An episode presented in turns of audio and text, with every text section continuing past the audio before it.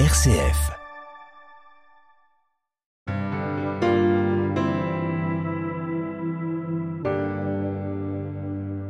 Lors de ma première chronique, je vous ai proposé de vous partager maintenant trois postures intérieures de mouvement qui peuvent nous guider pour rejoindre l'harmonie de la vie. Je ne peux qu'humblement partager un peu de ce que j'expérimente, à mon rythme et au rythme de ce que la vie me propose. Ces clés connues ont été rappelées et transmises dans le cadre de ma formation en psychothérapie en émet-analyse. Elles sont interreliées et ainsi nommées la présence, la grâce de perdre et la capacité transformique. Dans un célèbre dessin animé, c'est Maître Ougoué qui égrène d'une voix si apaisante et pleine de confiance que, comme le dit le proverbe, hier est l'histoire, demain est un mystère, mais aujourd'hui est un cadeau. C'est pourquoi cela s'appelle le présent. Il est un aperçu de l'éternité lorsqu'il est expérimenté, car, ici et maintenant, nous sommes hors espace-temps. La présence, c'est être libre de ne pas ressasser le passé, en acceptant qu'il fasse partie de notre histoire et de notre construction, sans nous en rendre prisonniers. Libre de ne pas être préoccupé par le souci du lendemain, en accueillant qu'un horizon se dessine à chaque instant. C'est se centrer sur une présence pleine à ce qui se vit, à soi, à l'autre. C'est ainsi que l'instant s'apprécie comme un cadeau.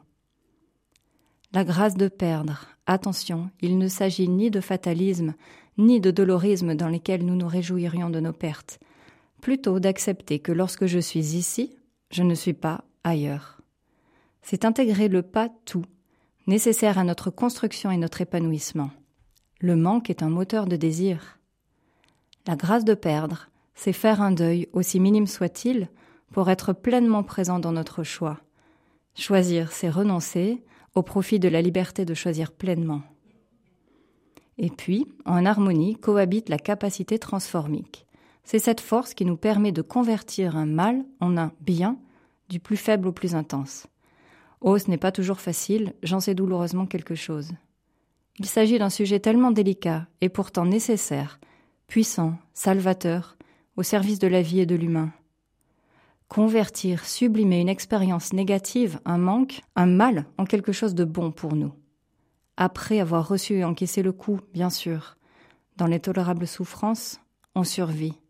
Dans l'après-coup, dont nul ne connaît l'avènement, la pulsion de vie peut reprendre place suffisante pour nous permettre d'activer cette conversion. Elle a pour noblesse de révéler les potentialités que cela développe chez chacun.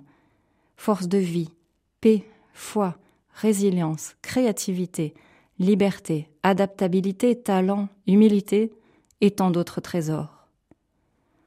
En ce jour d'automne, période propice à la réjouissance des récoltes de l'été, ainsi qu'à l'invitation au tri de ce qui nous encombre en vue de préparer l'hiver, je nous souhaite de recevoir cette chronique comme un baume, un encouragement, un dynamisant. Si ces pensées font sens pour nous, que nous puissions les laisser infuser tranquillement, dans l'intention d'harmoniser notre attitude quotidienne à l'égard de la vie, à trouver un équilibre interne au sein des contraintes de ce monde et de nos peines, et une confiance vivifiante certaine.